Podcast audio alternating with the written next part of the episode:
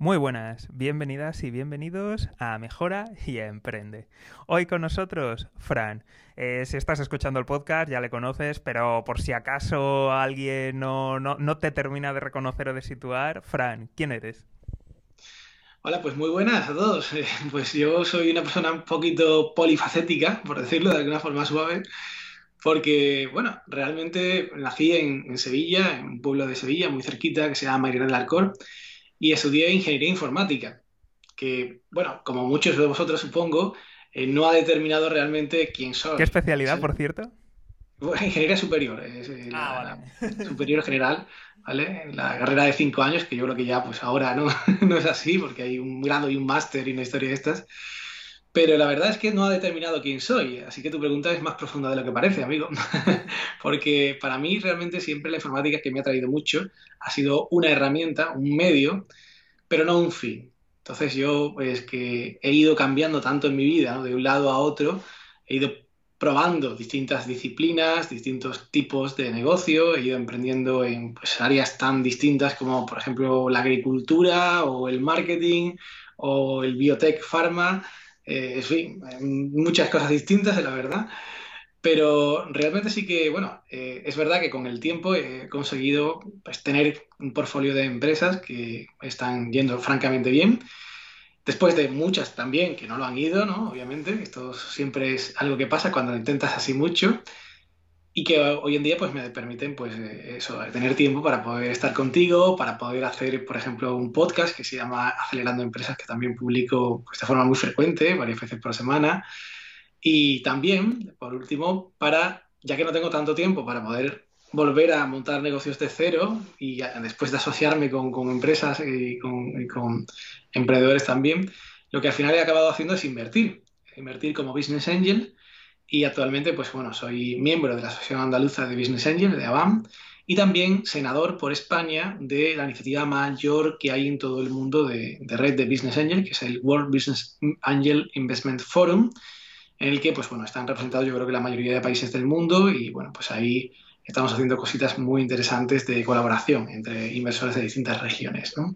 Entonces, bueno, en este sentido, pues he participado en varias compañías también, como inversor, como advisor, y pues actualmente es, a lo que hago, ¿no? Es, esto, más aparte, por supuesto, mi libro recientemente acabo de publicar con Anaya, que es eh, llamado Paso de Gigante, y que, bueno, pues estoy justamente en estos días haciendo un poco de promoción, la verdad, porque, pues bueno, acaba de salir prácticamente ahora en octubre y está teniendo muy buena acogida. Así que, pues bueno, la verdad que estoy muy contento y con esto, pues eh, ya casi termino de mi descripción personal, aparte de, pues, de muchas aficiones que tengo como la guitarra, el leer o el buceo.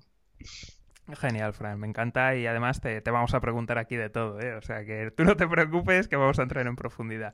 Vamos con, el principio porque de hecho yo creo que toda la gente que, nos esté escuchando o que esté viéndonos pues le han asaltado los típicos anuncios de, de Facebook y de otras redes sociales hablando de emprendimiento y bueno, eh, normalmente no vamos a decir que, no suele ocurrir lo que ponen los anuncios. Entonces, me gustaría que, nos hablaras un poquito de cuál fue tu, tu, primera empresa, o ya no tu primera empresa, sino tu primera iniciativa empresarial. ¿Cómo, cómo surgió y qué tal fue, por favor?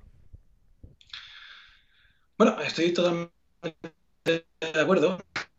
Efectivamente, no, no, suele salir como dicen los anuncios, ni como dicen quizás en la mayoría bueno, no voy a decir de charlas así motivacionales porque hay muchas y muy buenas, ¿no? Pero también hay algunas, ¿no? Sobre todo las que están dedicadas a venderte algo, en las que quizás eh, sobrepintan ¿no? el escenario. E, efectivamente, emprender es muy difícil, no voy a yo quitarle hierro al asunto, pero a la par que difícil es maravilloso. Eso sí tengo que decirlo, que es una experiencia transformadora en tu vida. Yo creo que es el mejor máster que se puede hacer, sin duda, porque aprendes muchísimo, no solamente de negocios, no solamente del negocio en particular que estés metido, sino también aprendes muchísimo a nivel personal, a nivel de relaciones personales y a nivel de, bueno, de desarrollarte como, persona, de superar tus propios bloqueos y, todo esto, ¿no? Es justo, de hecho, lo que, lo que he hecho en el libro, lo que he hecho y lo que he transmitido. Y bueno, por, responder un poco a tu, otra, a tu pregunta, básicamente, a ver, he tenido iniciativas de corte muy distinto, ¿no? Si tengo que recordar las primeras, pues bueno, hablaría de, pues, de hacer eh, desde programas de informática a vender ordenadores y cosas de estas, ¿no? Pero bueno, por destacar, por ejemplo, una, que además eh, es una paradigmática, porque fue un gran proyecto, digo fue porque ya pues no existe, este es uno de los que cerré, eh, pues por ejemplo destacaría Estidia. Se llamaba Estidia porque este, algo así como vestir al día, esta asociación de palabras, y era un personal shopper online, ¿vale? Es decir, un asesor de moda online o asesora de moda online que pues te llegaban eh, sugerencias a tu buzón de correo, ¿vale? Conforme pues eh, vayan pasando los días y además eh, tú vayas requiriendo al personal shopper pues solicitud de información sobre, oye, qué outfit, como se dice en este mundo, o qué conjunto me puedo poner para tal evento, para tal historia. Y esto además lo hacíamos online y gratuito, ¿vale? Que fue muy rompedor. Estamos hablando de allá del 2012, 2013, o sea, fíjate. O sea, pasan ya pues ocho años de, la aventura. En ese momento el mundo del comercio electrónico estaba creciendo, ciertamente, pero no tanto el comercio electrónico de ropa, porque tenía un, siempre tiene pues, los problemas que tiene, ¿no? El tema de las devoluciones, el tema de que la gente pues, no se fía mucho sobre si le va a venir bien la talla, sobre, sobre este tipo de cuestiones, y de hecho ahí entramos nosotros, ¿no? Para dar un poco más de confort a la gente y que pudieran comprar más. Y la verdad es que fue bastante bien. La verdad es que tengo que decir que, bueno, eh, estuvimos eh, en la cresta de la ola, como se dice en el mundo startupil de aquel momento, que era un mundo bastante más reducido que el que tenemos hoy en día. Afortunadamente para, para, hoy en día, ¿no? Obviamente, porque aquello pues estaba todo muy, muy, muy verde, prácticamente no había iniciativas de apoyo a emprendimiento, o las que había eran muy, muy reducidas y estaban casi limitadas a, a Madrid o a Barcelona. Y, bueno, la verdad es que, como digo, pues eh, estuvimos eh, muy en boga, eh, tuvimos una barbaridad de usuarios cuando prácticamente pues, costaba mucho trabajo que la gente probara este tipo de servicios y, demás. Y realmente estuvimos muy contentos durante bastante tiempo, ¿no? yo pues aparecí en, muchísimos medios de comunicación, se te sube un poquito quizás a la cabeza porque parece que vas a cambiar el mundo, ¿no? Todo el mundo te llama y, parece que, que va a ir todo muy bien. Sin embargo, pues finalmente no fue así, ¿no? Finalmente, pues tuvimos que cerrar, a pesar de haber conseguido, pues, eh, de inversión, varias de ellas con inversores privados, con financiación también pública, de haber conseguido, como digo, bastante tracción en cuanto a crecimiento de usuarios, en cuanto a ventas. Eh, era un modelo por comisión, por afiliación, de hecho, y teníamos acuerdos, pues, con las mayores marcas del mundo, ¿no? Que todos podéis conocer eh, a nivel de, de moda, ¿vale? Que entonces estaban pues ya despuntando algunas como Yox o como Asos o como, por supuesto, el Corte Inglés y todo esto. Y, bueno, como digo, no fue bien, no fue bien porque quizás calibramos un poco mal ciertas cosas, ¿no? De hecho, tengo que reconocerte que, esto es algo que me ha costado, me ha costado sacar a, la luz, porque lo primero que uno dice es, oye, es que el mercado no estaba preparado, no había suficiente eh, número de clientes todavía que comprar online. Clásico del mundo eh, startup. claro, es que no sé, las culpas al balón o al partido o, al árbitro o al campo, ¿no? Pero, pero nunca di, ¿no? Y, finalmente pues aprendí a decir, no, no, fue, fue mi culpa. Pues si yo era el fundador, si yo era el, el CEO, junto con otros socios también, pero yo, yo, era el CEO y era el que llevaba el timón del barco, pues obviamente mi misión, era, era haberlo previsto, ¿no? Es decir, no, no puedes decir eh, ah, no, es que claro, si me hubieran ayudado más, no, no, la ayuda es la que hay y los recursos que tienes son los que tienes y el mercado es el que hay. ¿vale? Otra cosa es que evidentemente puedes decidir cambiar, pivotar, dedicarte a otra cosa, por supuesto, pero oye, tú eres el que tiene que decidirlo, no lo va a decir nadie por ti. Esto, para quien nos esté escuchando o viendo, eh, que suena así tan fácil y queda tan bonito y demás, eh, todo el que lo ha vivido sabe lo duro que es. O sea, si alguien aún no, no ha vivido una experiencia así, que, que, vaya preparándose porque van así, ¿eh? Y es, es un gran paso, pero muy duro. Sí, sí, es, es muy difícil porque, de hecho recuerdo, fíjate, eh, hay una anécdota que es muy interesante, que cuando conseguimos cerrar, y esto yo creo que para mí fue un éxito también, y conseguimos cerrar bien, que oye, cerrar una empresa bueno, tiene su trabajo, ¿no? No es que digo que, sea, Mucho. pero hay que, hay, que hacerlo, hay que hacerlo con cuidado, sobre todo si tienes acreedores, si tienes eh, préstamos, si tienes historias, ¿no? Y cerramos bien, la verdad que, bueno, con, cierto coste, pero no, no, no nos hipotecó de por vida, que es lo que yo creo que hay que insistir mucho a la gente. Que, le pasa a mucha gente, que eso todo también es otra cosa que tiene muchísimo mérito, ¿eh? Mucho, ¿eh? Pues hay que, hay que tener cuidado y lo conseguimos, ¿no? Entonces, cuando ya después de cerrar... Eh, y después de, oye, estamos hablando de un recorrido de, años, ¿no? Eh, tienes como ese momento de relajación, de paz mental absoluta y decir, bueno, pues ya a otra cosa mariposa, ¿no? Ya he pasado unas cuantas de semanas y todo, y estaba completamente resuelto el asunto. Pues ahí tuve la revelación.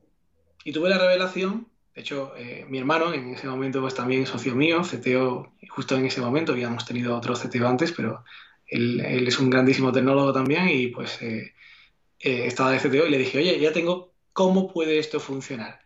Pero ya estaba cerrado, ya habíamos chapado, literalmente, habíamos bajado la persiana, literalmente en online, ¿no? no, no en, en, físico, porque no teníamos oficinas físicas, pero sí que es verdad que, claro, ya llega un momento en el cual tú dices, es tarde, ¿no? Es tarde por todo, ¿no? Por todo lo que ya hemos tenido que formar, por todo lo que ya hemos tenido que, explicar y, claro, ahora volver a empezar de cero, coger de nuevo la, batuta y tal. Con lo cual, es otra prueba, ¿no? Es otra prueba de que tú mismo a veces estás tan metido, tan metido, tan metido en el pozo, en, intentar salir de, esa zona, ese punto en el que estás en la curva, ¿no? De optimizar este, este mínimo que, tienes que salir al día siguiente y volver a abrir y volver a pagar nóminas, ¿no? porque ya tenemos un equipo importante de personal shoppers, teníamos un equipo de tecnólogos, teníamos eh, pues, oficinas de donde trabajábamos ¿no? y desarrollábamos el proyecto, y, estás tan metido en eso que no eres capaz de pensar realmente libremente. Tú crees que sí, pero de verdad no estás pensando libremente, sigues metido en la caja.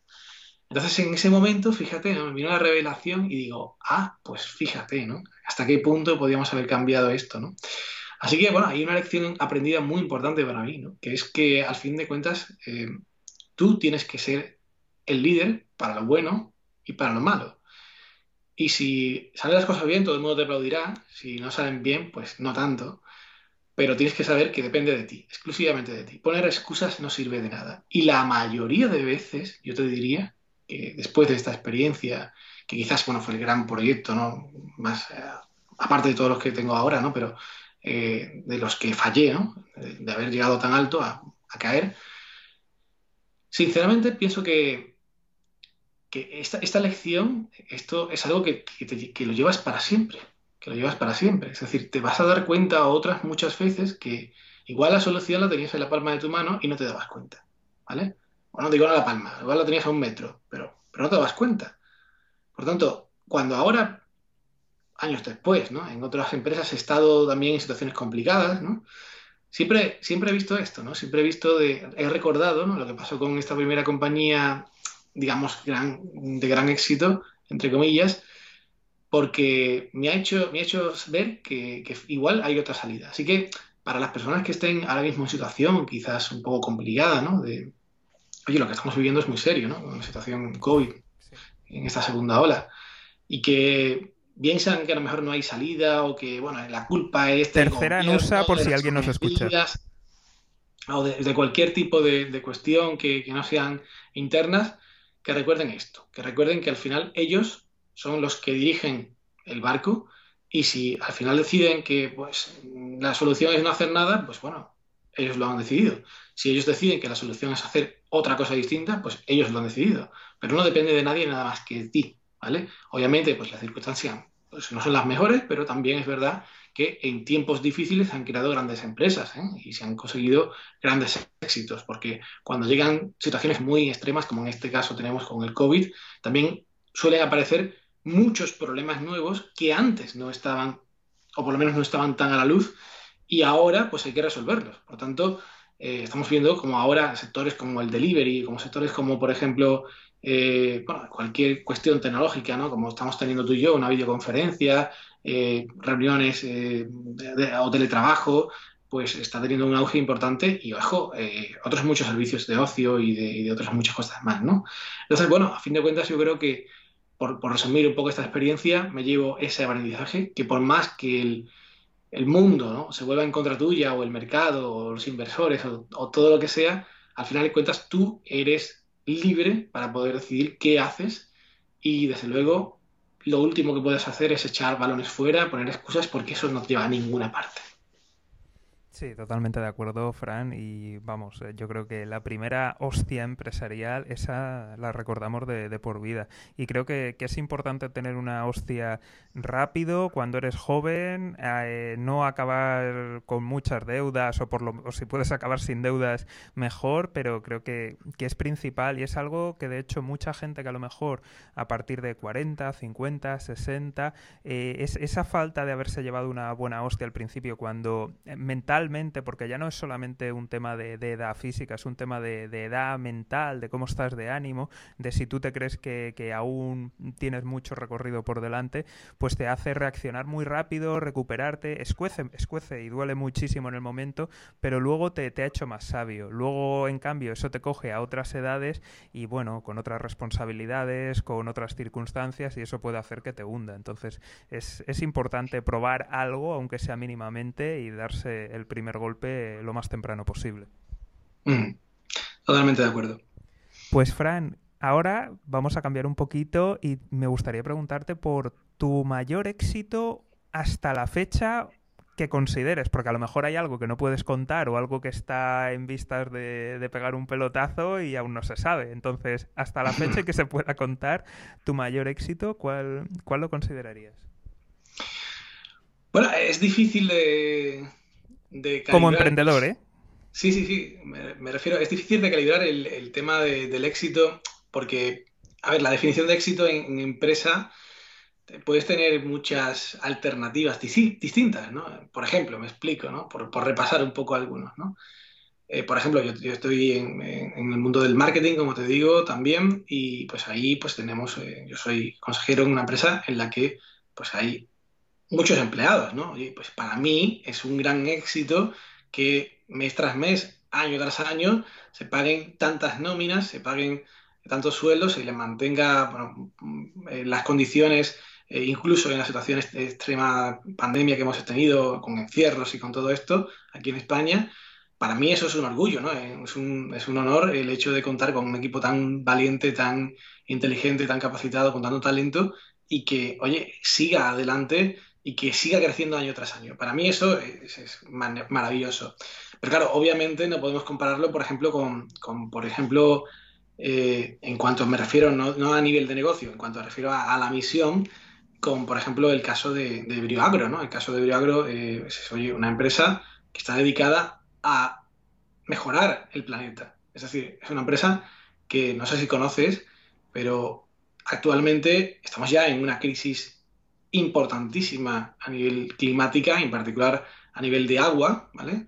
El agua que puede beberse, el agua que puede utilizarse incluso para regar, pues eh, ya hay previsiones oficiales de que en 2025 un tercio de la población mundial tendrá una muy alta escasez de agua, ¿vale? Pues entonces, eh, claro, esta empresa va al problema a la mayor, ¿no? La mayor parte del agua se utiliza para regadío, un 80% de los cultivos, y pues tiene eh, tecnología para poder hacer que eso se reduzca en más de un 40 o un 50%. Con grandes clientes a nivel nacional, a nivel internacional, los mayores clientes yo diría de, pues, por ejemplo, el sector de ensaladas, el sector de patatas, sector de, eh, bueno, básicamente agricultura intensiva, de precisión que se llama. Y bueno, es un referente, ¿no? Está constantemente pues, en los medios, está constantemente pues ganando premios. Acabamos de ganar un premio en, el evento más importante de la Comisión Europea sobre Water Scarcity, sobre escasez de agua. Eh, en febrero ganamos, eh, personalmente yo fui el que presentó el proyecto en Estambul, en el Foro Mundial de Business Angel, en el que te acabo de decir que soy senador. Y bueno, pues las perspectivas son, son, son extraordinarias. Acabamos de levantar ronda también otra vez. Con, en fin, en fin va, va, va, muy, muy, muy, muy bien. Y la misión es maravillosa, ¿no? Porque oye, es, es, una cosa tremenda el tema del cambio climático, aunque ahora mismo estamos un poco centrados en, con la cabeza en el COVID, pero cuando salgamos la cabeza del COVID nos va a venir la ola del cambio climático encima y más pronto que tarde, ¿no? Eh, pero igual que esa, también es, me parece un muy buen hito éxito, ¿no? Tengo que hablar de Pluspitec también, ¿no? Pluspitec es una empresa de la que yo pues no he cofundado, pero sí que he invertido varias veces como, inversor, como business angel, y pues actualmente llevo la dirección de negocio. Y oye, pues para mí es un, orgullo poder participar en algo así. Es extremadamente motivador. Y bueno, pues el, temático lo vas, la tema lo vas a entender muy, muy fácil. Es básicamente un tratamiento para el cáncer. ni más ni menos. Es una empresa que se dedica a desarrollar tratamientos eh, no invasivos, no tóxicos, efectivos, incluso con vía oral, con pastillas, no con otro tipo de sustancias eh, dañinas, ni por supuesto con cirugía ni nada, y que ya tenemos resultados absolutamente, yo diría casi milagrosos, en pacientes humanos, en distintos tipos de cáncer, desde el cáncer de pulmón, al linfoma, cáncer de mama en estado final, estamos hablando siempre de, cáncer, de, cánceres que, no tienen otra opción de tratamiento. O sea, en la última etapa, pues está consiguiendo remisiones completas en, pacientes humanos. Y esto, eh, realmente la primera vez que lo ves es que casi no te lo crees. Yo, sinceramente, cuando hace ya cuatro años conocí al fundador, bueno, al científico, doctor Vicente Salinas, pues me costó mucho trabajo, ¿no? pues esto es real, no es real, hasta que pues después de, de bastante tiempo analizándolo, pues efectivamente sí que lo es. Y que fíjate, ¿no? Hasta qué punto llega la motivación, que este año, dada la situación del COVID, pues como que separa un poco toda la parte de cáncer, que pues cuesta más trabajo avanzar, los ensayos clínicos y todo esto, y resulta que hallamos de que el tratamiento que tenemos para el cáncer en otra alternativa, ¿no? en otra forma, posología y demás, también puede ser de ayuda para el caso del COVID para el caso de personas que tengan inflamación pulmonar, que es la neumonía esto doble que sabéis, bilateral, y que están efectivamente en situación grave, eh, en riesgo de, muerte incluso, ¿no? de, hospitalización o de UCI. Y bueno, pues esto que era una especie de conjetura inicial que hicimos cuando ya nos fuimos bloqueados y tal, pues al final resultó, bueno, que parece al menos, porque hay que decirlo pues siempre con el tema científico con mucha, mucha cautela, que era cierta. De hecho, ganamos el hackathon más grande que se ha hecho en la historia, que es el hackathon que organizó la Comisión Europea, llamado EU eh, e versus Virus. Y bueno, la verdad es que de, más de 22.000 participantes, más de 2.000 proyectos, pues fuimos eh, ganadores, el único proyecto farmacológico que, ganó. Y bueno, pues eh, hemos ido avanzando, ya tenemos incluso resultados en un fármaco similar al nuestro que reducen de 28 a 10 días los pacientes hospitalizados por COVID la estancia hospitalaria, o sea, son 18 menos, días menos ingresados, ¿no? Y que, bueno, por, rematar un poco lo que te comentaba, ¿no? Creo que, desde luego, esto es algo que te mueve a nivel interno muchísimo, ¿no? Y el resto de proyectos son maravillosos también, por supuesto, cada uno en su área, pero, pero bueno, este tipo de cosas te superan ya, ¿no? Qué bueno, ¿eh? Felicidades porque vamos, eh, siempre es bonito eso, cambiar el mundo es algo que se dice, pero hasta que no lo estás haciendo, uff. Cuesta, cuesta.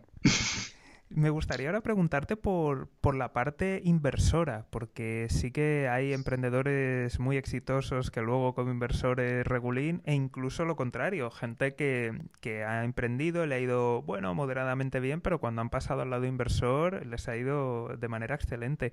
¿Cómo, cómo ha sido tu trayectoria? ¿Qué, ¿Qué, desafíos has afrontado? Y bueno, cuéntanos un poquito cómo eliges tú las empresas.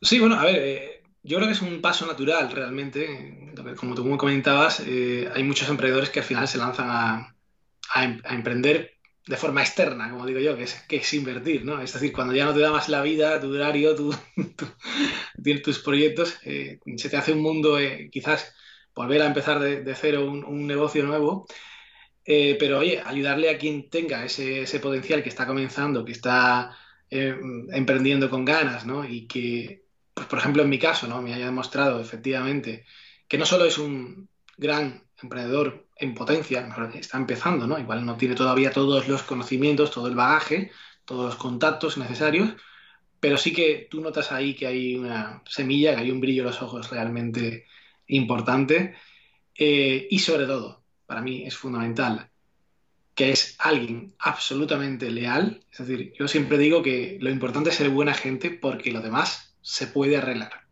¿vale? Y a mí eso me, hace que, efectivamente con el tiempo pues llegue incluso a apoyarlo económicamente. No soy un inversor eh, de foro de inversión, es decir, bueno, de hecho yo creo que la mayoría de los foros de inversión no son, no son para invertir directamente, es decir, vamos a, hablar de la realidad. Yo en el podcast en Acelerando Empresas hablo mucho de esto, ¿no? De que un foro de inversión normalmente es un punto de, encuentro, es un punto inicial en el que pues, tú dibujas un puntito en una gráfica, pero eso es lo que eres para el inversor, un puntito en su vida, te he visto una vez. Si en cambio lo vuelves a ver o vuelves a contactar al tiempo por correo, por LinkedIn, o incluso te vuelves a reunir, pues ya te serás otro punto, entonces ya eres una línea. Y si después hay más puntos, al final habrá una historia con la que ese inversor podrá sentirse cómodo, ¿no? Pues yo, obviamente, pues soy de esos, ¿no? De los que necesitan esa línea con, varios puntos para, para, al final confiar en ese proyecto, porque eh, para mí no es una apuesta de dinero solamente, ¿vale?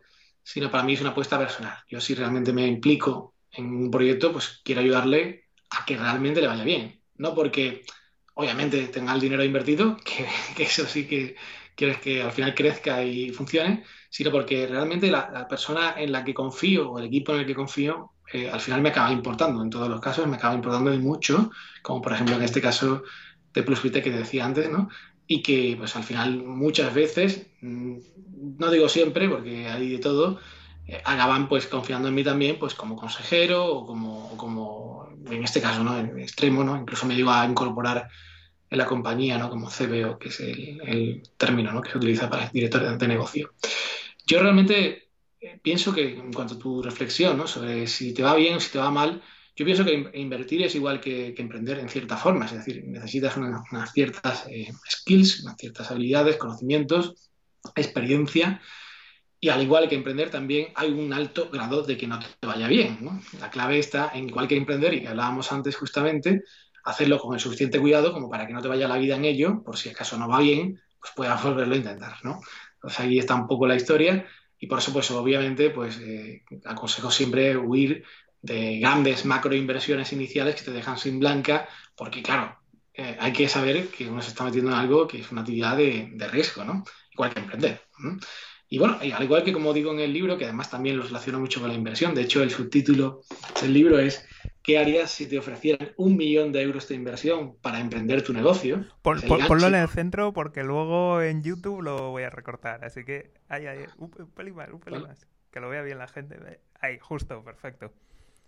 Pues nada, y, esto, este subtítulo viene, viene a eso, ¿no? Viene a que pues la persona del libro, protagonista principal, aunque hay otros también, pero Leo, que es quien empieza el, empieza el libro, es una persona muy perdida en su vida, que no está nada motivado, está muy frustrado con su empleo y tal. Se plantea, se aprende dando muchas veces emprender, pero realmente nunca se ha lanzado. Por tanto, eh, encuentra un mentor, un millonario, porque es una fábula realmente el libro, que le hace ese reto, ¿no? Que le dice, oye, ¿y si yo te diera un millón de euros? ¿Te lanzarías? Y ahí queda como, eh, bueno, pues por aquí un poco va, la historia. Eh, yo no es que le ofrezca así un millón de euros a la gente de un día a otro, ¿no?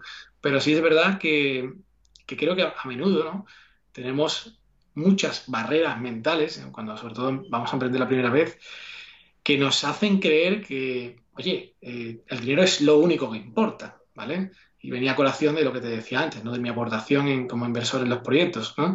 De hecho, Paso de Gigante, el nombre de Paso de Gigante viene por el momento en el que cuando estás buceando, porque el libro tiene mucha relación también con el buceo, el cual comparo a, a los miedos que tiene uno cuando emprende, cuando estás en el barco y das el paso y caes al agua, ¿no? Entonces, claro, vas con todo el equipo que pesa mucho, con los plomos, ¿no? Y claro, dices, ya, ese me voy a caer, me voy a, hundir. Y hay mucha gente que ese momento le da mucho, mucha grima, ¿no? Le da mucho reparo. Igual que cuando dan el paso de gigante de mm, hacerse al emprendimiento, ¿no? De montar su propio proyecto. la primera vez cuesta, cuesta bastante. Y creen que si tuvieran pues todo el dinero resuelto, todo eso resuelto, pues bueno, eh, ya no sería ningún riesgo. Pues no. Eh, hay, hay muchas cuestiones que no las resuelve el dinero, yo diría la mayoría. El dinero, a fin de cuentas, hombre, en ciertos proyectos es más importante que en otros, ¿no? No voy a decir que no. Obviamente, por ejemplo, en el caso de, esta empresa de Pharma, estamos constantemente haciendo eh, rondas de inversión, estamos consiguiendo pues, de fondos eh, nacionales, internacionales, ¿no? Para, para, seguir con los ensayos clínicos, ¿vale? Pero en general la mayoría de empresas no es así y pueden hacer, como pues por ejemplo en el programa de aceleración que dirijo, que se llama Impúlsame, y que constantemente estamos diciendo, puedes hacer eh, validaciones tempranas gracias a productos mínimos viables, eh, prototipos, bueno, entrevistas, ¿no? Para asegurarte que los pasitos que das hacia adelante están bien fundados y no tienes que mm, superinvertir tus recursos personales o los de otros para, que, para ver si aquello tiene sentido no, si, si aquello si lo asume el mercado o no. Y una vez que ya realmente, efectivamente, hay una respuesta del mercado es cuando eh, apostamos más nuestro dinero o incluso buscamos el dinero de otros, ¿no? Pero creo que hay mucho, mucho que, hacer, hay mucho que, decir sobre cómo se emplea ese dinero y sobre cómo se hace emprendimiento sin dinero prácticamente, ¿no? Por eso digo que cuando yo entro en una compañía, al final eh, hay una parte económica, pero es muy, para mí, motivador el poder ayudar en la gestión, o más bien la estrategia, ¿no? Más que en el día a día, porque no tengo tanta disponibilidad de tiempo, para poder eso, eh, que se haga las cosas eh, pues bien, por decirlo de una manera, en el sentido de que al final salga el proyecto exitoso sin, sin realmente ser una máquina de quemar dinero sin toniso. Y si hace falta, obviamente, quemarlo, pues habrá que quemarlo, pero cuando ya sepamos que efectivamente aquello eh, funcione. Totalmente de acuerdo. Y Fran, ¿las empresas en las que inviertes eh, pasan todas por, tu aceleradora o no? No, no, no tiene por qué ser. Eh, de hecho, bueno, la aceleradora es una aceleradora que fundé en, ya hace pues 6, 7 años, ¿vale? Aquí en, Sevilla, en del Arcor, como decía, es mi pueblo natal. Fue quizás la primera aceleradora que pues eh, se hizo del corte que, yo planteé, una aceleradora muy abierta, que no, no estaba, bueno, inicialmente estuvo orientada en su primera edición a empresas tecnológicas, pero después se abrió a cualquier empresa de economía real e incluso empresas que no solamente pues, estaban incipientes, sino que también algunas que ya querían avanzar en sus eh, negocios, expandirlos o, crear eh, nuevas líneas, pero que ya estaban facturando, que ya estaban creadas, ¿no?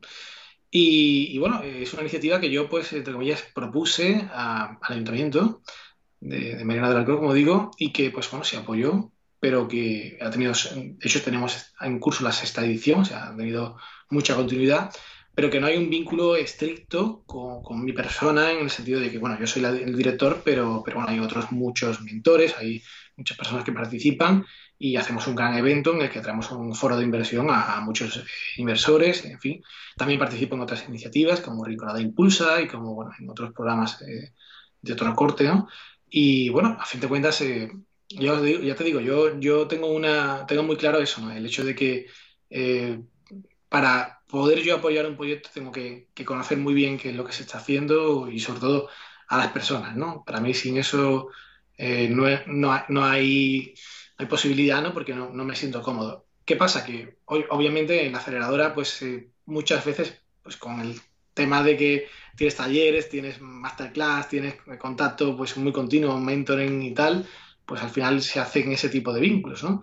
Pero no tampoco todos los proyectos que pasan por la aceleradora necesitan o, es incluso aconsejable que, se les meta inversión. ¿no? Esto es algo que yo creo que, que hay también quizás mucho tabú al respecto, bueno, utópico, no sé cómo decirlo, porque fíjate que no, es decir, hay veces que yo creo que la inversión puede ser hasta contraproducente.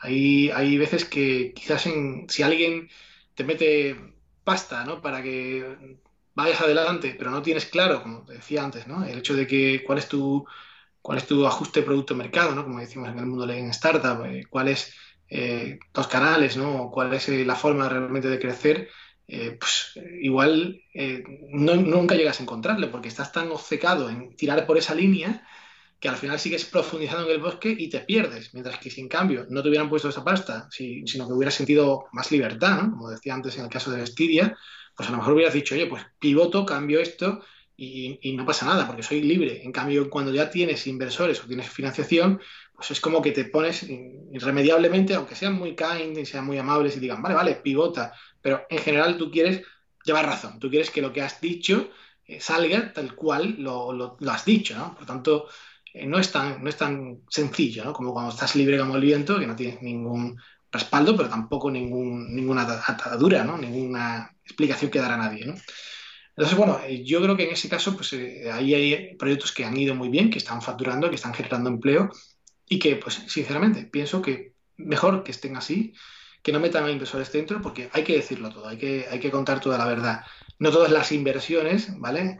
Eh, no todos los inversores, ¿vale? Pues son tan amables, ¿no? Son entre comillas. Es decir, hay gente que, pues, tiene esto como un negocio y que, pues, yo te pongo el dinero, me olvido, y quiero pues que después me venga de vuelta, ¿no? Y es tan, válido como cualquier otra aproximación, ¿vale? Es decir, eh, hay gente que incluso no quiere que se le llame business angel, ¿no? Quiere que yo soy inversor y ya está. Mi, objetivo es poner dinero y después es sacar eh, un rendimiento X y ya está. Y para eso pues hacemos los contratos oportunos o hacemos los pactos de socios oportunos para que yo pueda asegurarme cierto control de la compañía o de las acciones que estás haciendo o de lo que sea.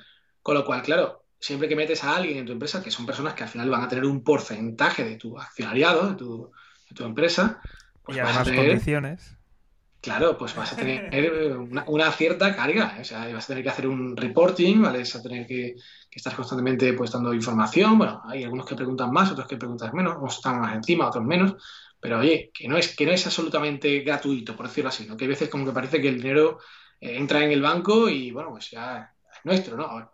Ten cuidado porque esas personas pueden después pedirte explicaciones, ponerte restricciones, en fin, en función del, tipo de inversor, con lo cual... yo Hace poco hablé con un inversor y me contó eso, que tenía ahora una de, alzamiento de bienes, de, porque habían considerado los inversores que los emprendedores habían gastado el dinero donde no debían. o sea que... A ver, hay de todo en la vida del Señor. Yo no sé, no conozco el caso, pero en fin, yo, yo me he encontrado de todo también.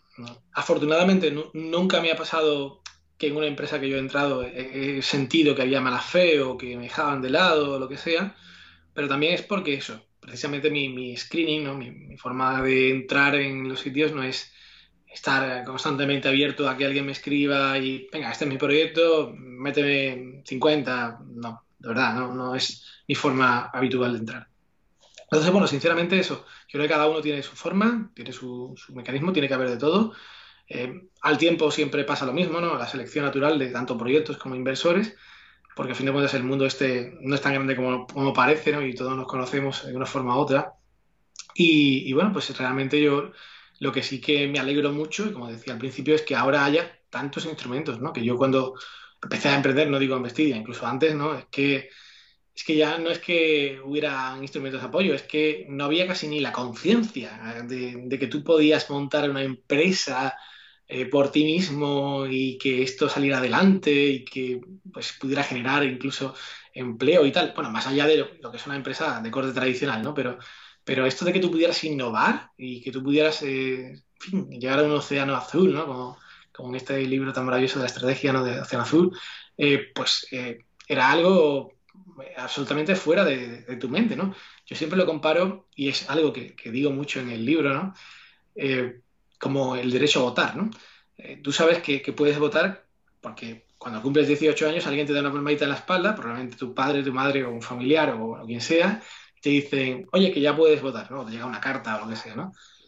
Pero si no, si nadie te lo dijera, pues igual tú pasabas los años y, ni siquiera sabías que, que, puedes votar ya, ¿vale? O sea, que el hecho de que tú tengas un derecho no significa que tú sepas que puedes ejercer ese derecho. Pues para mí emprender es igual. Para emprender es, hay mucha gente que nadie le ha dicho nunca, oye, que tú puedes sacarte a ti mismo las castañas del fuego, que tú puedes montar un proyecto por tu cuenta y hacer que funcione por ti mismo, generar dinero para ti, incluso generar empleo para otros, fíjate, ¿no? Si acaba creciendo, ¿no? O incluso que otros confíen en ti y pongan dinero para que ese proyecto, proyecto crezca, ¿no? O sea, realidad o, o se expanda, ¿no? Esto, es una noticia que, oye, que algunos, obviamente, porque a lo mejor ya han, crecido en esta generación, que se habla mucho más de emprender y todo esto, les suena como obvio, pero yo os aseguro que no, no lo es, ni mucho menos ni, lo era, ¿no? Y me siguen llegando muchas personas que, que eso en el podcast o en aceleradoras y tal, que por lo que se vienen a una charla y, cuando descubren lo que estamos hablando allí, lo que estamos contando, se, se empiezan a abrir un mundo de posibilidades, un mundo de ideas, ¿no? Que, que es alucinante. Y como por ejemplo Leo, ¿no? El protagonista del libro, le pasa pues eh, empiezan entonces a, ocurrírsele todos los ¿por qué no? ¿no? Es decir, oye, no, pero es que yo no, no tengo el suficiente dinero, no, es que yo no tengo la suficiente experiencia, no, es que yo pues eh, o soy muy mayor, o soy demasiado joven, eh, o es que no sé de ningún tema en concreto, no se me ocurre ninguna idea en particular excesivamente brillante, ¿no? todo ese tipo de cosas que tenemos en, la cabeza muchas veces y que realmente ninguna de ellas son realmente ningún impedimento para poder emprender, ¿no?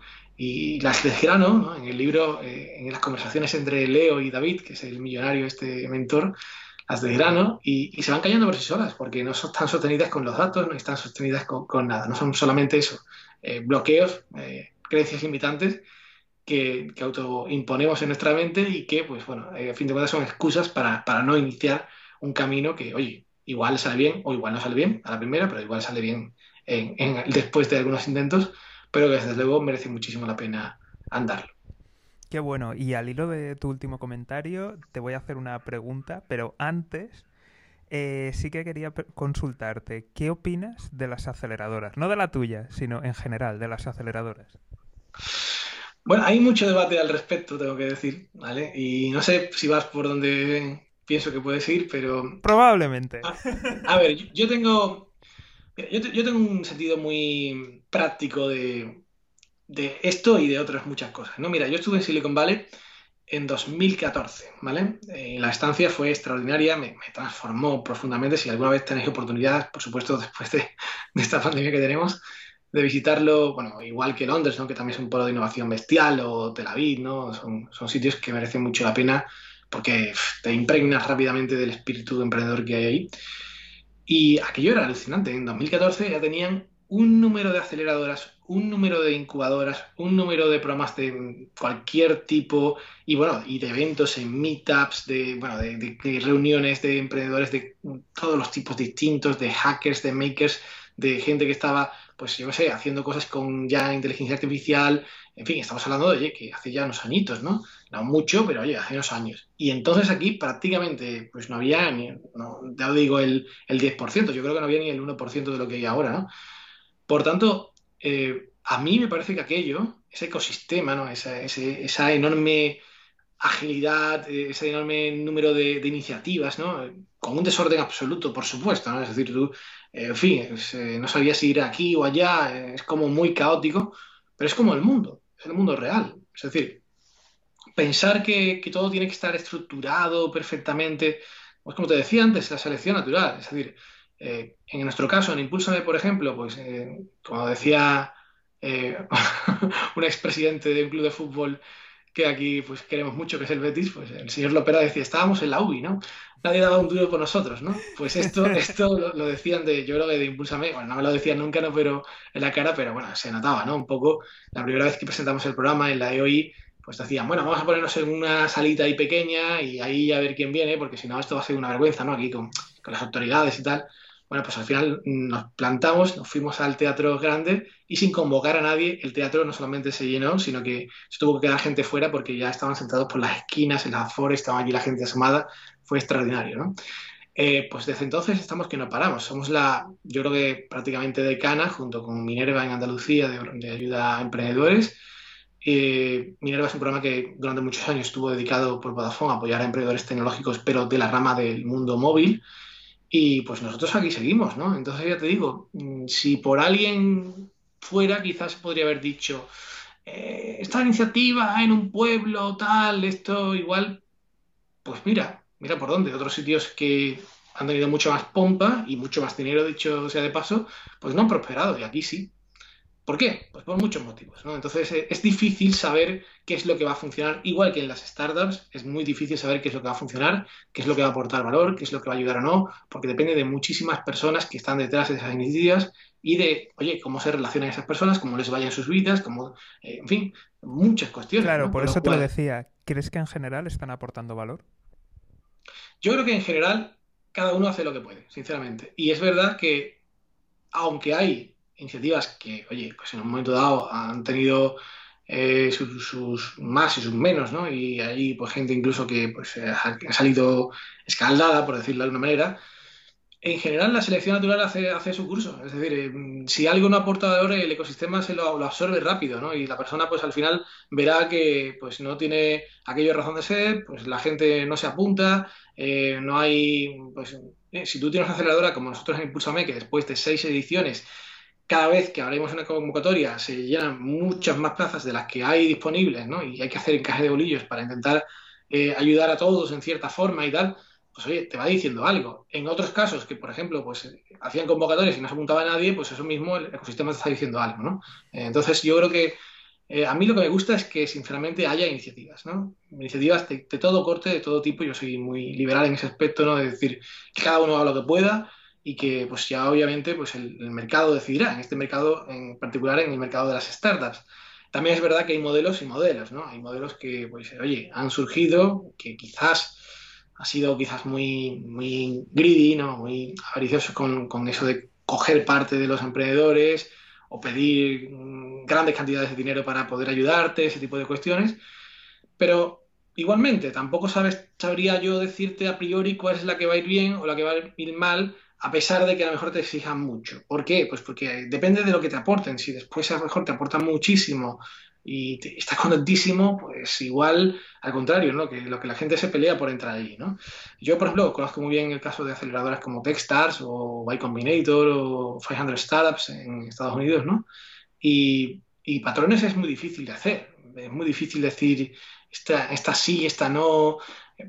Es muy difícil. Yo, sinceramente, pienso que debemos darnos con un canto en los dientes, porque ahora mismo el ecosistema español está no voy a decir a la altura de, Londres o de Nueva York o, Silicon Valley, pero sí que ha prosperado muchísimo eh, y sí que eh, se nota que eso está calando en la sociedad. Se nota que la gente ya entiende que es emprender, entiende que se puede lanzar uno sin ser el, el, más absoluto crack de algo o tener pues una familia que le ha aportado una cantidad enorme de dinero para emprender y poder tener éxito y eso yo creo que es algo para felicitarnos, oye, yo creo que es algo para, estar contentos, satisfechos y que desde luego el que quiera pues, que se apunte a una iniciativa de esta o el que quiera que lo haga por su cuenta o que se compre un libro y se lo lea y, adelante. O sea, yo desde luego en ese sentido que cada uno es libre. ¿Y cuáles crees que han sido las claves de vuestra aceleradora? Pues mira, es, una pregunta que me he hecho de vez en cuando eh, y me han hecho de vez en cuando. Y yo creo que, a ver, hay un sentido, en nuestra aceleradora es un sentido igual que en Rinconada Impulsa, que también pues, es una especie de manito que surge, que ahora pues, justamente está la segunda edición de Impulsame, pues eh, eh, hemos tenido siempre un sentido extremadamente práctico. ¿no?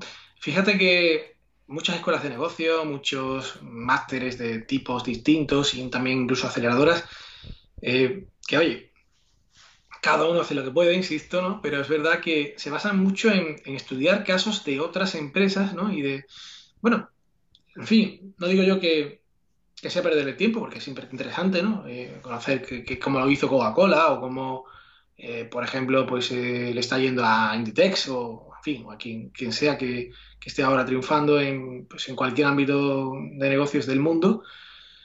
Pero sí que es verdad que nosotros, por ejemplo, desde el primer minuto Estamos trabajando en los proyectos de la gente que está en la aceleradora. Y si estamos haciendo un taller, por ejemplo, de validación de modelos de negocio, en el taller tú vas a validar tu modelo de negocio. pero, perdona, Fran, te tengo que interrumpir porque me estás dejando loco. O sea, me estás diciendo que hay aceleradoras por ahí que se ponen a ver casitos típico que ves eh, las cosas como son, lo ves en la carrera y luego algunas escuelas de negocio carísimas te vuelven a meter los mismos casos literales que has visto en primero de carrera. Pero bueno, sin comentarios, pero ¿me estás diciendo que hay aceleradoras haciendo eso? Bueno, hay de todo. oh, Dios, Dios, Dios, Dios me has matado, me has matado, ¿eh? te, dejo ya hablar, pero es que me he quedado ya de decir, venga, ya lo que me falta. O sea, mira que he oído cosas malas de aceleradoras, pero esto ya es. Dios, Dios. Te dejo seguir, porque vamos, Dios. Sí, sí, yo, bueno, yo, no diría de aceleradoras porque, a ver, a ver las aceleradoras son, son entes muy diversos a menudo, ¿no? Es decir, eh, una aceleradora no está tan reglado como, por ejemplo, un máster o está como una universidad, ¿no? O escuela de negocio. Y a menudo, claro, pues eh, si, por ejemplo, tú invitas a, a alguien a hacer un taller o un experto, un mentor, pues aquel pues a lo mejor lo cuenta como lo ha contado siempre y lo cuenta igual que lo cuenta, por ejemplo, la universidad, ¿no? Ese tipo de cosas pasan y no, no tenemos que culpar, entre comillas, a la aceleradora, sino más bien un poco, bueno, el desatino, ¿no? De, de a lo mejor no haber comunicado bien un poco eh, el objetivo, ¿no? Pero yo, por ejemplo, en nuestro caso sí que cuidamos mucho eso desde el principio, ¿no? Es decir, tú llegas allí, si por ejemplo te vamos a explicar el Canvas, un poquito lo inicial, que esto es eh, primer cuarto de hora, le pasamos rápido, no nos llevamos eh, un mes haciendo Canvas, sino 20 minutos, eh, pues vas a hacer tu canvas, no vas a hacer el canvas de la selección española de fútbol, ¿no? Que alguna vez me, hicieron hacer en algún programa, ¿no? O, el, canvas de, ¿cómo sería el canvas de, yo qué sé, de, Starbucks? Bueno, pues sinceramente está muy bien como ejercicio para aprendizaje, pero esto no es lo que yo necesito. Yo necesito darle caña a mi proyecto, ¿no? Y entonces esa visión práctica constante, ¿no? el estar desde el, minuto uno haciendo elevator pitch, mejorando tu presentación, eh, haciendo que tu pues, eh, plan, no digo de negocio, ¿no? pero bueno, en plan eh, estratégico ¿no? de, tu empresa se vaya refinando constantemente desde el primer día. Y el tener sobre todo una visión muy abierta de a quién hemos seleccionado, es decir, tengo en cuenta que hay aceleradoras que te dicen, oye, te selecciona el proyecto.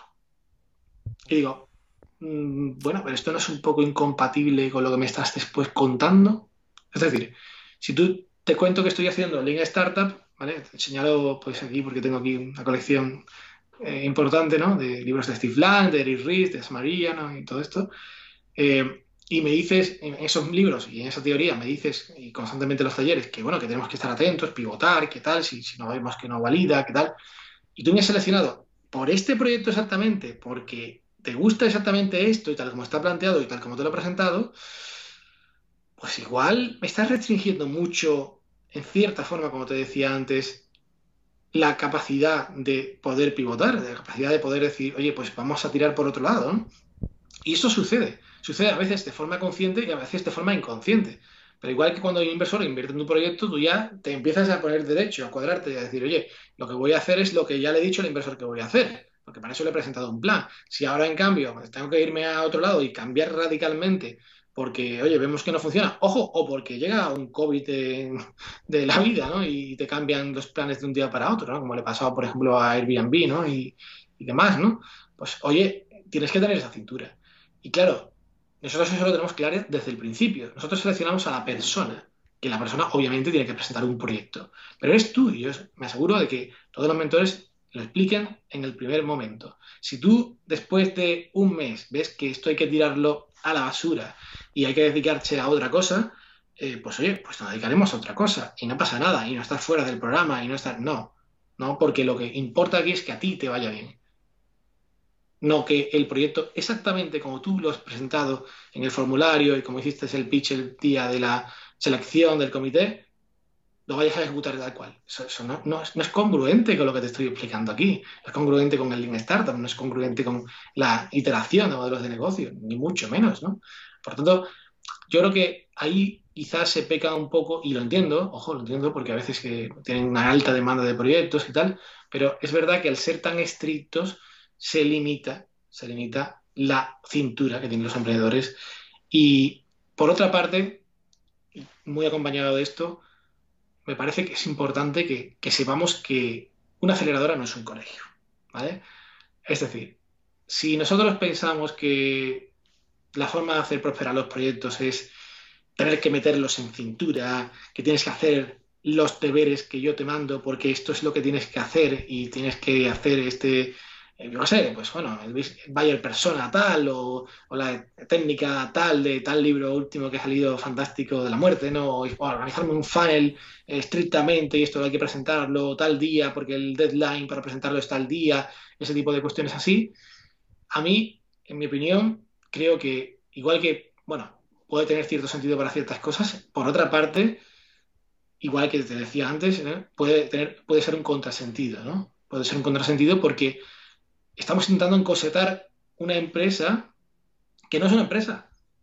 Una startup es una organización, ¿vale? Que busca un modelo de negocio viable, escalable, repetible, ¿vale? Pero no es una empresa. Si ya es una empresa, si ya está absolutamente todo definido, bueno, tú puedes hacer ciertas optimizaciones, pero no, aquí lo que estamos buscando es proyectos que consigan llegar al mercado y que consigan realmente expandirse, escalar, ¿vale?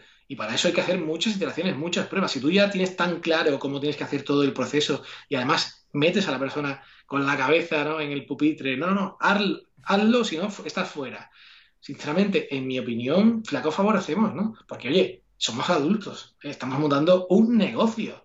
No, esto no es un tutelaje de... yo he tenido casos, ¿no? Como todos los mentores del mundo, en el cual pues han aconsejado hacer algo y después no lo han hecho. Y hay que asumirlo, hay que asumirlo como parte natural. Oye, pues mira, pues no lo ha visto, yo lo veo muy claro, pero bueno, no lo ha visto, tú eres libre. para eso has emprendido, ¿no? Para tener esa autonomía. Si en cambio ahora vengo yo y te digo, no, no, esto así, así, esa, ¿quién está emprendiendo? ¿Tú o yo? Perdona, no. soy, te puedo aconsejar, pero el emprendedor es tú, y si no haces las cosas, pues bueno, es como el que pasa por la universidad o la universidad pasa por él. O sea, cada, cada uno tiene, tiene una forma de, hacer las cosas y de atender al mundo. Yo sinceramente pienso que, este es uno de los criterios también, o de los puntos clave que, que hace que Impulsa me tenga tan buen concepto y que de hecho haya generado el ecosistema que ha generado, ¿no? Eh, aparte de la visibilidad y el reconocimiento y todo esto, lo que ha generado es un conjunto de personas que no se despegan de allí ni, ni, ni, vamos, ni locos, ¿no? Porque están constantemente viendo proyectos, eh, ayudándose entre ellos, incluso invirtiendo unos entre otros, eh, colaborando, han surgido de allí iniciativas precisamente por este carácter abierto, ¿no? En el que pues dos han llegado con, con proyectos distintos, pero al final han abandonado esos proyectos y han montado un proyecto completamente distinto juntos, ¿no? O gente que se ha ido a la startup de otro, o, viceversa, eh, han sacado una línea nueva de negocio, eh, se han contratado, se han, como digo, incluso alguna inversión se ha hecho entre ellos. Fin, este tipo de cosas es las que realmente tenemos que dejar eh, el terreno de juego para que sucedan. Yo siempre digo que la innovación no se cultiva, no, no. La innovación surge. La innovación hay que poner los elementos necesarios para que aquello florezca, ¿vale? Es decir, la humedad adecuada, como, como en las selvas, ¿no? El sol y todo lo demás, ¿no? El terreno fértil, pero surge por sí sola. Si tú piensas que hay que cultivarla con tu método de cultivar, sinceramente es muy fácil que no, no acaben floreciendo realmente las cosas que necesitas que florezcan. Qué bueno, Fran, estoy completamente de acuerdo contigo. Vamos a tocar otro tema un pelín espinoso y es de, estos que no, se suelen hablar. Y es, por ejemplo, voy a ponerme en la piel de, un emprendedor, empieza, levanta una ronda y, bueno, su negocio no, termina de, ir bien, tiene que cerrar. Voy a ponerme en el caso de que consigue cerrar bien, acabar sin deudas. Vale. ¿Cómo esta persona consigue que otros inversores vuelvan a confiar en él. Y hablo en el caso precisamente de aquí de España. Lo digo porque es un ecosistema que al final es pequeño, todos nos conocemos, y aunque se diga mucho lo de, bueno, la gente que, falla ya mm, acaban quedando marcados muchas veces. ¿Cómo pueden volver a convencer a alguien para que inviertan en ellos aquí en España? Bueno, eh, yo creo que es importante saber caer, ¿no? es decir, eh, obviamente, pues eh, a nadie le gusta fallar. Esto de eh, falla pronto, falla rápido, falla barato, bueno, está bien, pero si no fallas, mejor, ¿no? Entonces, si vas a tener que fallar, pues bueno, obviamente es mejor que falles y, no te cueste la vida a que que te cueste muchísimo, pero si no fallas, pues bueno, eso que te has ahorrado, ¿no? En este caso, pues, bueno, lo que hablábamos antes, ¿no? Si al final te la pegas pronto, por la circunstancia que sea, no por conscientemente, ni mucho menos, pero te permitirá, pues, igual eh, tener cuidado para la próxima vez, ¿no? En este caso, pues, si has conseguido inversión, como tú dices, ¿no? Un caso que, pues, a mí mismo me ha pasado, ¿no? Y te puedo contar por experiencia, ¿no? Yo eh, siempre intenté, siempre, siempre, siempre, he intentado siempre, y quiero que lo hagan conmigo, me gustaría, ¿no? Eh, decir la verdad Mm. Si tú eres honesto, honesto de verdad, transparente de verdad, ¿vale? No vas con segundas intenciones, no vas con, medias tintas a la gente, porque la gente se da muy, muy rápido cuenta de por dónde van los tiros, ¿no? De, qué pasta está hecho este tío. Eh, la gente te respeta, porque ellos también han pasado por ahí. Ellos también son inversores pero también ah, probablemente hayan sido emprendedores en la inmensa mayoría de casos, ¿no? yo diría en el 99%. Por eso saben, obviamente, que las cosas pues, a veces van bien y a veces van mal. Lo que no quieren, a fin de cuentas, es que tú pases de ellos. ¿no? Yo he visto situaciones aquí en este aspecto dramáticas, ¿no? de no te contesto, no te cojo el teléfono. Y quizás hay un sentimiento de vergüenza también por parte de una gente, ¿vale? Pero, pero oye, oye, tío, es que haberme lo dicho es decir, yo tengo amigos, ¿no? Inversores que, se han enterado que, la empresa ha cerrado años después de que cerrara. es decir, ¿y esto, esto cómo puede ser? Pues, pues sí, pues eh, eh, claro, sobre todo si no han invertido en alguien que estaba lejos ¿no? de, su zona de movimiento normal, ¿no? En, en propia España o, fuera, en el extranjero, ¿no? Pero me parece muy feo, ¿no? Obviamente esa persona no va a confiar en ti en la vida y desde luego si alguien le pregunta por ti, pues no va a hablar muy bien, seguramente. Pero si lo haces bien, si, si tú eres transparente, si eres comunicativo y si eres sincero, como digo, eh, lo más habitual, en mi opinión, es que no sea esa la reacción, es decir, no, vayan a, meterte ya en el cajón de los chicos malos, ¿no? De hecho, en Estados Unidos, el otro día, por ejemplo, en una reunión que tuve, directamente nos preguntaron, eh, para una de las empresas que, está ahora creciendo mucho a nivel internacional que tengo, eh, si habíamos fracasado antes. Fue una pregunta directa de un fondo de inversión y bueno, sí, afortunadamente pues pudimos contestar, con, por ejemplo, yo conté este caso y, y mi socio contó varios más porque él se ha pegado en algunas, ¿no?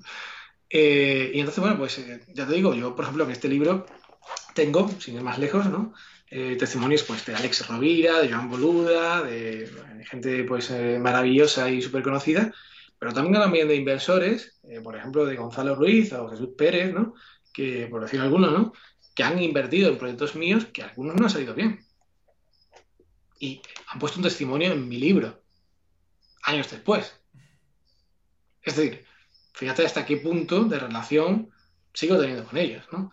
Entonces, claro, esto no digo que sea sencillo, ¿vale? Porque, sobre todo cuando, cuando suceden las cosas y se van y se van al garete, pues eh, a todos nos cuesta y nos duele, pero yo creo que la mayoría de gente al final, si tú eres, como te digo, realmente honesto y transparente, van a, van a asumirlo y, y, te van a ayudar incluso, que es muy importante. Porque a menudo creemos que tenemos que comernos el marrón solo de cuando cerramos, ¿no? Y todo el tema este, pero no, yo creo que es importante que si tú lo, lo cuentas con suficiente tiempo, claridad y tal, eh, igual no están de acuerdo contigo en ciertas cosas, ¿no? De hecho, por ejemplo, en mi caso, eh, con Vestidia, eh, alguno me insistió, oye, pues vamos a venderla antes de... Porque yo creo que esta empresa se puede vender y quizás se podía haber vendido, ¿no? Pero también es verdad que tampoco se dio la, la, ocasión, ¿no? Es decir, de hecho, acaba de cerrarse, no voy a decir el nombre, pero acaba de cerrarse una empresa muy similar a la que te decía antes, a Vestidia, y que ha cerrado, esta era competencia nuestra entonces, ¿vale? Fíjate, o sea, 2012-2013, ha cerrado ahora, ¿vale? Postmortem, de hecho lo ha publicado hace poco con un artículo explicando ¿no? los motivos.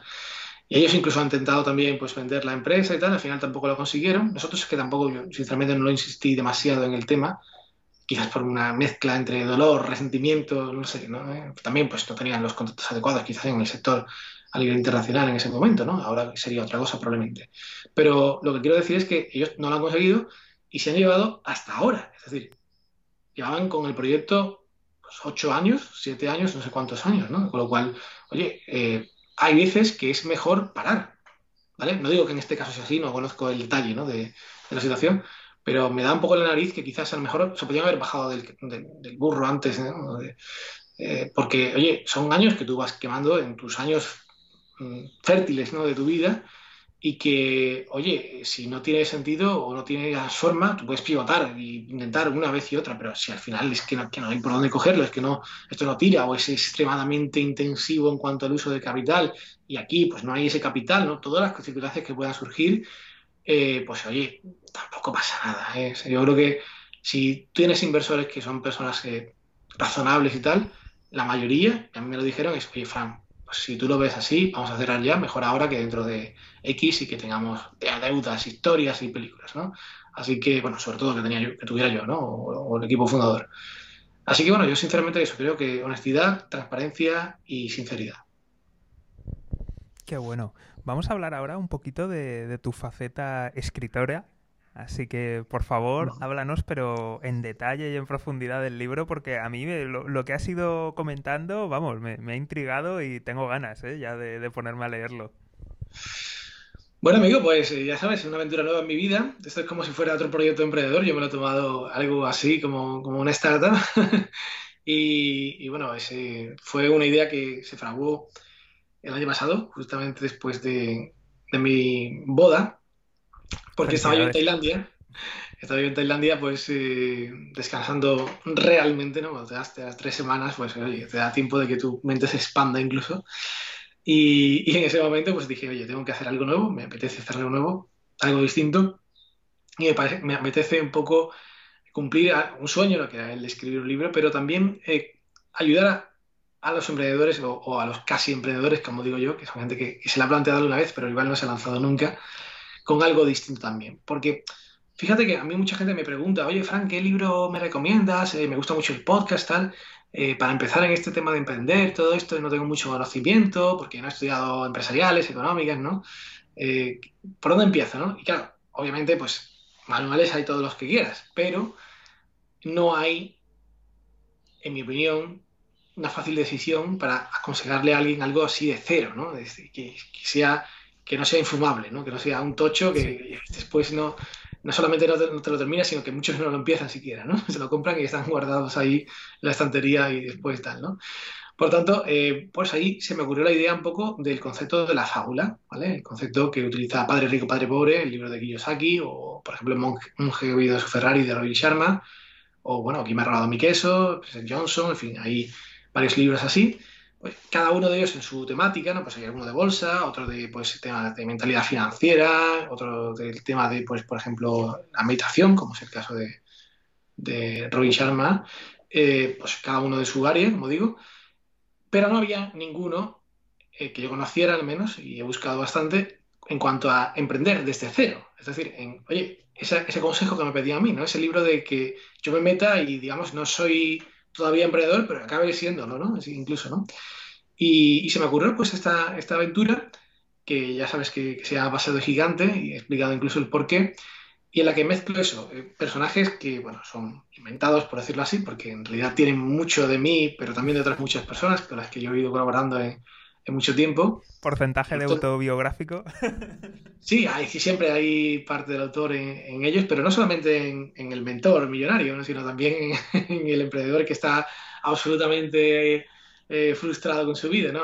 ¿Habrá gente que, que te conozca y se va a reír mucho o se va a acordar de alguien? Sí, sí, sí, sí, me dice mucho, me dice mucho. Me dice, oye, Frank, estoy escuchando la voz de David, el mentor, ¿no?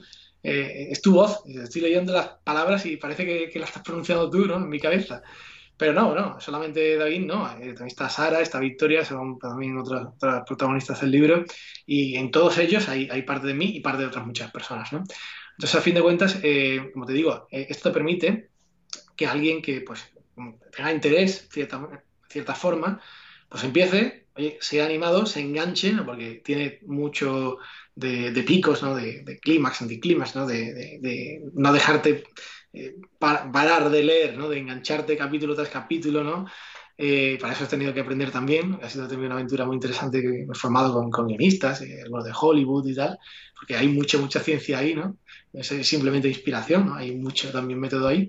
Pero a fin de cuentas lo que me ha permitido es, como te decía, meter bastante teoría, bastantes consejos, bastantes cuestiones prácticas de, mi experiencia personal y, oye, de muchos grandes maestros ¿no? que, he tenido en mi vida emprendiendo, eh, que, oye, muchos de ellos son los manuales que estábamos diciendo antes, ¿no?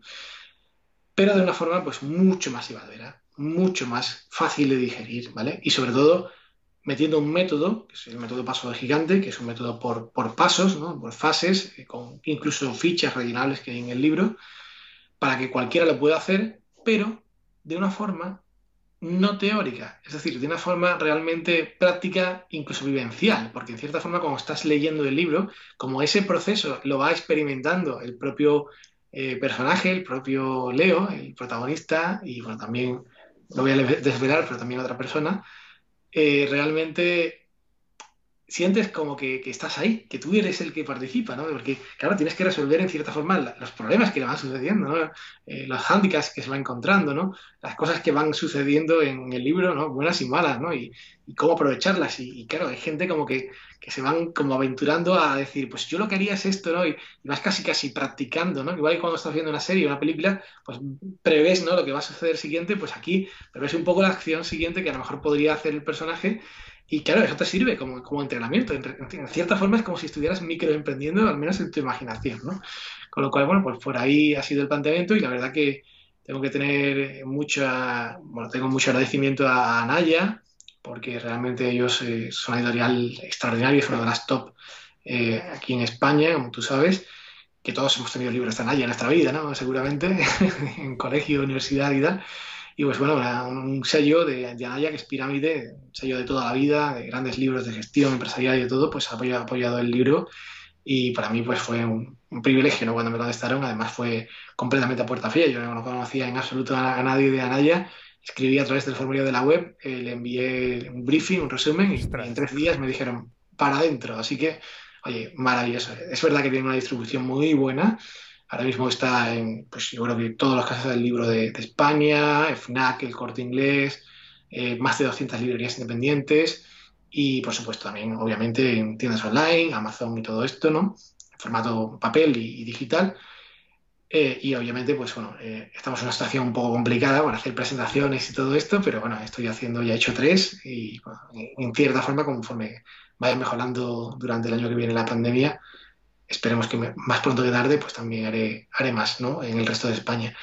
Pero bueno, creo que es una aventura que todos pues, deberíais vivir. A mí me encantó escribirlo. Es algo absolutamente eh, adictivo, ¿no? cuando ya tienes tu, tu, idea en plasmarla y no te deja dormir, no te deja pensar en otra cosa, pero, pero es maravilloso también, ¿no? Y cuando lo ves eh, ya publicado y cuando ves que gente no te escribe o te llama o te pone un WhatsApp o te pone un correo, no sé, lo que sea, o un comentario en, Amazon, ¿no? Y, te dice las cosas que te dice, ¿no? Y que, le has transformado su visión o que se ha animado por ti a dar ese paso de gigante y realmente lanzarse, Uf, eso es un subidón que pocas cosas yo creo que, que te pueden dar, ¿no?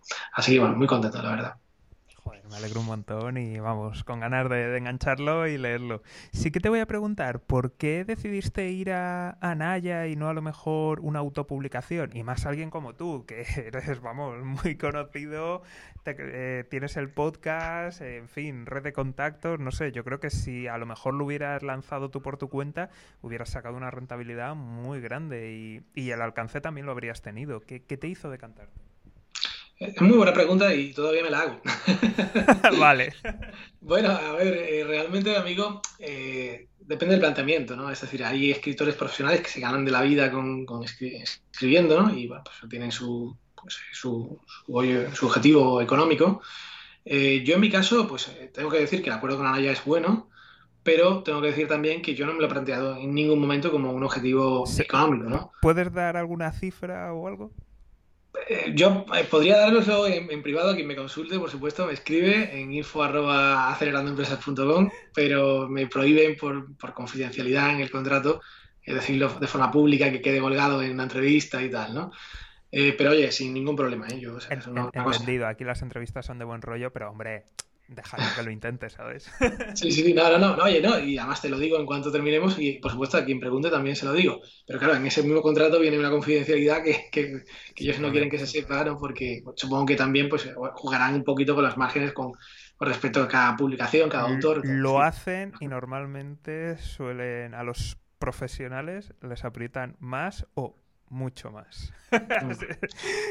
Pero dejémoslo.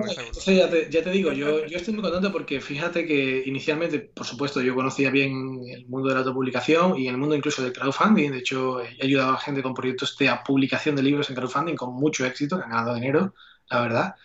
Y, y realmente, pues, eh, como te digo, como afortunadamente me va bien la vida y que tengo muchos proyectos que, que van muy bien y tal, pues esto lo consideré como, no te voy a decir como un hobby, porque es más allá que un hobby, ¿no? Pero sí que con la misión de que llegara al máximo número de personas posible. Y es verdad que obviamente cuando te apoya una editorial, en particular una editorial tan importante como Anaya, pues eh, el alcance va a ser mayor, ¿vale? Es decir, tú puedes autopublicar y tienes tus redes, tienes su alcance, magnífico, es fenomenal, vas a ganar más dinero, seguro, porque el margen importante lo quedas tú, pero también es verdad que, oye, cuando hay una editorial grande detrás, eh, vas a tener mucha más presencia, ¿vale? Porque los canales de distribución que tienes son, son extraordinarios, ¿no? El otro día fui aquí al centro de Sevilla, a la Casa del Libro, y había una pila de libros de, paso de gigante eh, muy bien posicionados en la estantería. Eh, oye, esto no es fácil que un autor por tu cuenta lo consigas hacer. Y si lo consigues hacer, pues tienes que poner mucho dinero ahí para que te promocionen, ¿no?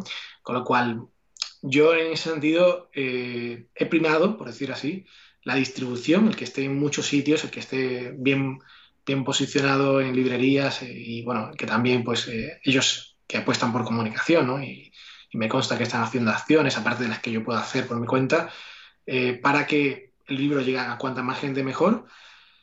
No con objetivo de que a todo el mundo obviamente le transforme, eso sería como pues un poco loco pensar, pero yo creo que cuanta más personas se le llegue, a más personas realmente le impactará. Y este es mi objetivo, ¿no? Mi objetivo realmente con el libro es que si al menos transformo una vida, en cierta forma, si al menos considero que, alguien pues, ha dado un paso de gigante en su vida, ya estaré satisfecho, porque no creo que mi vida valga más que la de nadie, en absoluto, ¿vale? Con lo cual, con uno simplemente que consiga sería maravilloso, y si ya son muchos, ¿no? Porque le ha llegado mucha gente, y de esos muchos, como el embudo, ¿no? En la conversión, a algunos sí que realmente le ha impactado hasta el punto de cambiarlos, pues, oye, pues ya sería maravilloso.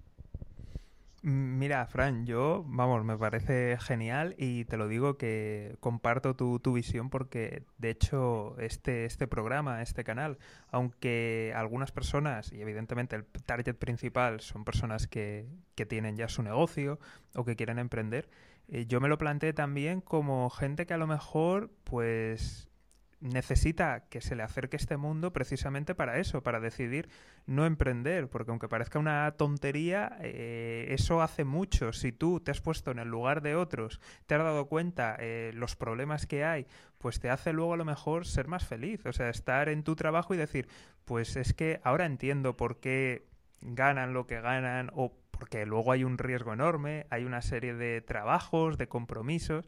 Entonces, al final, este tipo de, iniciativas es muy buena porque emprenda o no la gente el acercar una realidad, hacer que se lo piensen, yo creo que, ayuda, y más en, un país como este y en Latinoamérica que nos escuchan, que, pues eso, que parece aquí que todo aquel que quiere emprender, pues es un tirano, alguien malo, alguien horrible, cuando realmente eh, pagas nóminas, pagas un montonazo de impuestos, generas riqueza, pagas a los bancos, pagas a inversores y si quedara algo, pues lo ganas tú.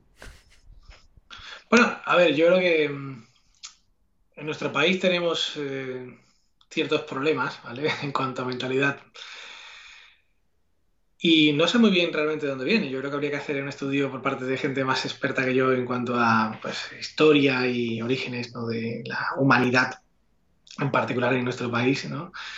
Eh, venimos pues de una generación, nuestros padres, pues, eh, pues, algunos incluso pasaron hambre, yo afortunadamente, mis padres, mi familia, pues no, no estuvo mal, pero, pero oye, conozco gente, ¿no? Que sus padres, o sea, justamente en una generación anterior, pues, pues pasaron hambre, para qué decir otra cosa, ¿no? Y, y, los padres de nuestros padres, nuestros abuelos, pues algunos estuvieron en la guerra, ¿no? Depende de la generación y de la edad que tengamos, de los que nos estén escuchando, pero oye, esto no está tan lejos, ¿no? entonces, claro, eh, para que una generación, entre comillas, eh, se empodere, ¿no? Se venga un poco arriba, ¿no? Y diga, oye, que podemos hacer cosas grandes y ese tipo de cuestiones, hace falta que pase tiempo, ¿no? Hace falta generaciones ahí desde, desde el momento este tan terrible que aquí pasamos, ¿no? Con la guerra civil, en particular en España y otros países, pues de Latinoamérica y tal, por si nos escuchan algunos, pues igual tienen hasta casos hasta casi más recientes, ¿no? Entonces, eh, realmente yo no puedo decir de dónde vienen este tipo de tabúes, eh, no, no sé muy bien a qué obedece, pero sí que sé que están, sí que sé que están y sí que sé que pues se estigmatiza mucho, como tú decías antes, ¿no? el, fracaso, se estigmatiza mucho, eh, también por el contrario, a quien efectivamente tiene éxito y oye, fenomenal, ¿no? Que, le vaya bien la vida y consiga ganar mucho dinero, generar mucho empleo y, reinvertir ese dinero en la sociedad de una forma u otra, al final acaban siempre reinvirtiéndolo, porque al final todos los grandes eh, millonarios, ¿no? si subimos sus vidas, al final se convierten en, en, filántropos, ¿no? de una forma u otra. ¿no? Con lo cual, no sé, no sé muy bien de, dónde vienen este tipo de, creencias, en mi opinión, pues totalmente fuera de lugar en los tiempos que estamos, ¿no? Eh, que estamos, eh, yo creo que hemos pasado ya por ciertas cosas, ¿no? Y estamos en un, mundo, en cierta forma, civilizado, en el cual, pues, oye, sí, tenemos nuestros problemas, existe la corrupción, sí, existen las mafias, sí, pero en general eh, podemos decir que estamos bajo el amparo legal, hay una, pues, una separación de poderes, hay, una, hay una un libre mercado, hay una, pues, una libertad ¿no? para poder ejercer lo que tú quieras en tu vida, si tú quieres emprender bien, si no, pues como tú decías, ¿no? Eh, otra cosa mariposa y nadie te va a juzgar por ello.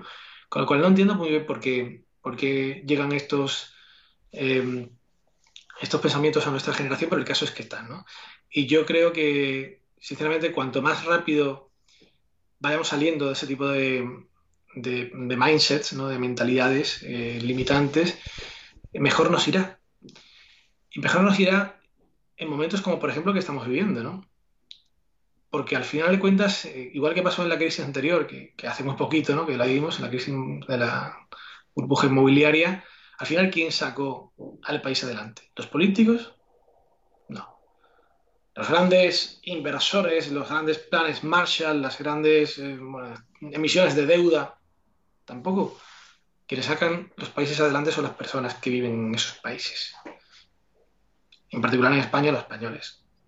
Por tanto, si los españoles se levantan después del atacazo que ahora tenemos con el COVID rápidamente y deciden hacer cosas, aportar valor a los demás, generar negocios, servicios, productos que se consuman, que, la economía se mueva, pues antes que tarde tendremos otra vez la senda del bienestar y de que la gente pues, pueda tener vidas dignas y que, que pueda sentirse realizada. Pero para eso hay que darse cuenta de que tenemos que hacerlo nosotros, que no va a venir nadie a sacarnos la castaña del fuego. Y por eso creo que cuando se dice a menudo que, bueno, en fin, que como una especie de burbuja del emprendimiento, yo me llevo las manos a la cabeza, como burbuja del emprendimiento, por favor. Pero si, si la humanidad entera está basada sobre el emprendimiento, ¿o, en qué va a estar basada? ¿En los gobiernos está basada? No. Está basado en gente que se levanta por la mañana y se pone a hacer cosas. Y se organiza con otra gente para, para hacer más cosas todavía o para hacerlas mejor. Para ofrecer productos, para ofrecer servicios, para intercambiar cosas que me faltan a mí, que tú tienes de sobra en fin, para, a fin de cuentas, prosperar. Por lo tanto, ¿qué estamos diciendo? ¿Que necesitamos menos o más emprendedores? Pues por favor, cuantos más mejor, ¿vale? En mi opinión, cuantos más mejor. Y como decía antes, habrá una selección natural, obviamente, de los cuales efectivamente algunos vayan bien y otros no vayan bien, por lo menos de momento. La clave, efectivamente, es que esos que no van bien, pues oye, tengan cuidado para no darse muy fuerte la cabeza, porque igual después les cuesta mucho más levantarse, ¿no? Pero, oye, este es justamente el objetivo del libro. Este es justamente el objetivo de Paso de Gigante, de decirle, oye, que tú puedes, que tú puedes ser un David, ¿vale? Más que contra Goliat, en Goliat este de la crisis que tenemos ahora mismo, con tu onda, que no vas a tener prácticamente posibilidades, vas a intentarlo. Pero si no lo consigues tú, lo va a conseguir el que está al lado tuya, el otro David, o el otro David, o los miles de David. Cuantos más David tengamos, más fácil será derrotar a los Goliaths que nos vayan apareciendo. Y nadie nos va a hacer por nosotros, nadie. Así que bueno, esta es, mi, esta es mi reflexión. Yo creo que tenemos mucho que avanzar en cuanto a mentalidad, en particular en nuestro país y los países latinos también quizás compartan un poco también esto que estoy diciendo. Sí, totalmente de acuerdo. Es cierto que allí por lo menos han tenido mucha influencia los países latinoamericanos de, de Estados Unidos. Luego también un poco eh, estructuras a lo mejor económicas más, débiles que hacen que pues que te tienes que salir a buscar la, la vida y, y, ya está, o sea, y no queda otra y sí que llevan más ese emprendimiento, pero aún así hay una cierta carencia y bueno, en España por desgracia aún aún más. E incluso si tuviéramos esa mentalidad, pero en todos los niveles, creo que habría un, movimiento estratégico de decir, oye, ahora es cuando tenemos que ir a por todas porque se han abierto muchas posiciones. Se han ido los británicos, oye, hay empresas, negocios que podemos nosotros ocupar, hay mercados. Eh, los americanos estaba otra administración que ha roto un montón de lazos. Oye, ahí era el momento de aprovechar y esta crisis ha hecho daño pero a todo el mundo, a todos nos ha hecho daño. Si nosotros somos un poquito más fuertes y intentamos aprovechar esos huecos de mercado, España podría dar un, salto importante que, nos vendría muy bien para tener trabajos de, más calidad. Pero claro, eh, hace falta una mentalidad de, ir todos a una. Sí que me gustaría preguntarte, y que no se me quede en el tintero, es el podcast. ¿Cómo empezó? ¿Por qué lo hiciste? Y un poquito... Me, lo imagino, pero aún así me gusta preguntarlo. Bueno, el podcast tengo que decir que es una aventura también eh, interesante en mi vida, ¿vale? Otra de estas que tampoco tienes muy claro dónde van a llevarte, pero que es verdad que son caminos que cuando empiezas no sabes muy bien dónde van a ir, pero al final tú dices, oye, si no me lleva a ningún lado, bien, y si me lleva a lados interesantes, pues mira, eso que, que he conseguido, ¿no? Pero si no lo andas, nunca lo vas a saber. Y en este caso, pues bueno, inspirado por mi amigo, buen amigo, como te he dicho, tengo testimonio muy bonito de él en el libro, está en la contraportada, mi amigo Joan Boluda, pues eh, decidí lanzar mi propio podcast, más centrado en, emprender, en innovar y sobre todo en la parte incluso de inversión, eh, que él que lo tiene más en, marketing, ¿no? Sobre todo. Eh, entonces, bueno, por eso se llama Acelerando Empresas, con un formato en cierta forma parecido, una duración de unos 20 minutos al suyo y de una publicación pues yo diría diaria o casi diaria, durante mucho tiempo fue diaria, después eh, tuve que también eh, pivotar en ese sentido, porque bueno, mi vida es muy complicada y, es, verdad que podría sacrificar ciertas cosas por el, podcast en ciertos momentos, pero realmente llega un momento en que dije, oye, no me compensa. Me compensa seguir haciendo el podcast, por supuesto con muchísima periodicidad, porque yo tengo siempre muchos invitados, eh, gente que está esperando ¿no? para, para poder hablar con, conmigo en el podcast y todo esto, pero, pero de ahí a este compromiso estricto y decir, por ejemplo, a mi familia, pues no puedo porque estoy con el podcast o, o quitarme de cosas, ¿no? Que en mi opinión, pues que son prioritarias eh, ahí no llego, ¿no? Entonces, bueno, pues eh, hoy en día pues, llevo más de 500 episodios, eh, son unos cuantos ya. Felicidades, ¿eh? tengo realmente una audiencia muy consolidada, tengo pues oyentes que, me sorprenden, ¿no? Porque pues me llegan correos de, Polonia, de Reino Unido, de, pues bueno, Estados Unidos y tal, que dicen, oye, pero aquí hay hispanohablantes, bueno, hay muchos, ¿no? Hay muchos, ¿no? En todos los países del mundo hay. Y además igual pues escuchan podcast porque se quieren conectar un poco a, la tierra, ¿no? Entonces, bueno, y por supuesto en Latinoamérica pues tengo muchísima, muchísima audiencia y, en España, ¿no? Que eh, yo diría la mayoría. Entonces, bueno, pues ahí es donde, pues, eh, como te digo, comunico lo que voy haciendo en mi vida. Y igual si voy a un evento, pues por ejemplo, como fui este año en, en Estambul, ¿no? Justo antes de la pandemia, pues lo cuento. Si voy a, a algo eh, pues en Europa pues también lo, lo, cuento o si pues por ejemplo he invertido en algo lo cuento si pues quiero tratar sobre un tema en particular que está ahora pues más de moda ¿no? el otro día hablando de TikTok ¿no? y de las oportunidades para emprendedores ahí en TikTok eh, que son muy interesantes ¿no? pues también pues hice un monográfico al respecto ¿no? o sea voy, voy un poco eh, hablando de lo que se me pasa por la cabeza y como tengo tantos líos pues siempre hay alguna cosa que, que puedo ir contando que tenga cierto interés ¿no? así que bueno la verdad que muy contento eh, no sé si me aburriré algún día, yo creo que no, porque la verdad que es muy interesante ese, contacto con la audiencia constantemente. Y porque además, como te digo, he conseguido yo creo ese equilibrio en el que pues yo me lo sigo pasando bien en el podcast y no me sigo, no, me noto como si fuera una cadena en el cuello, una obligación estricta de, que si no publico a esta hora exactamente todos los días y tal, pues no pasa nada, ¿eh? no pasa nada. Eh, así que bueno, hasta ahora es algo muy positivo que me ha traído mucha gente, muchos contactos, me ha ampliado mucho la red y, sobre todo pues eh, me ha traído muchas satisfacciones ¿no? en cuanto a agradecimientos y todo esto.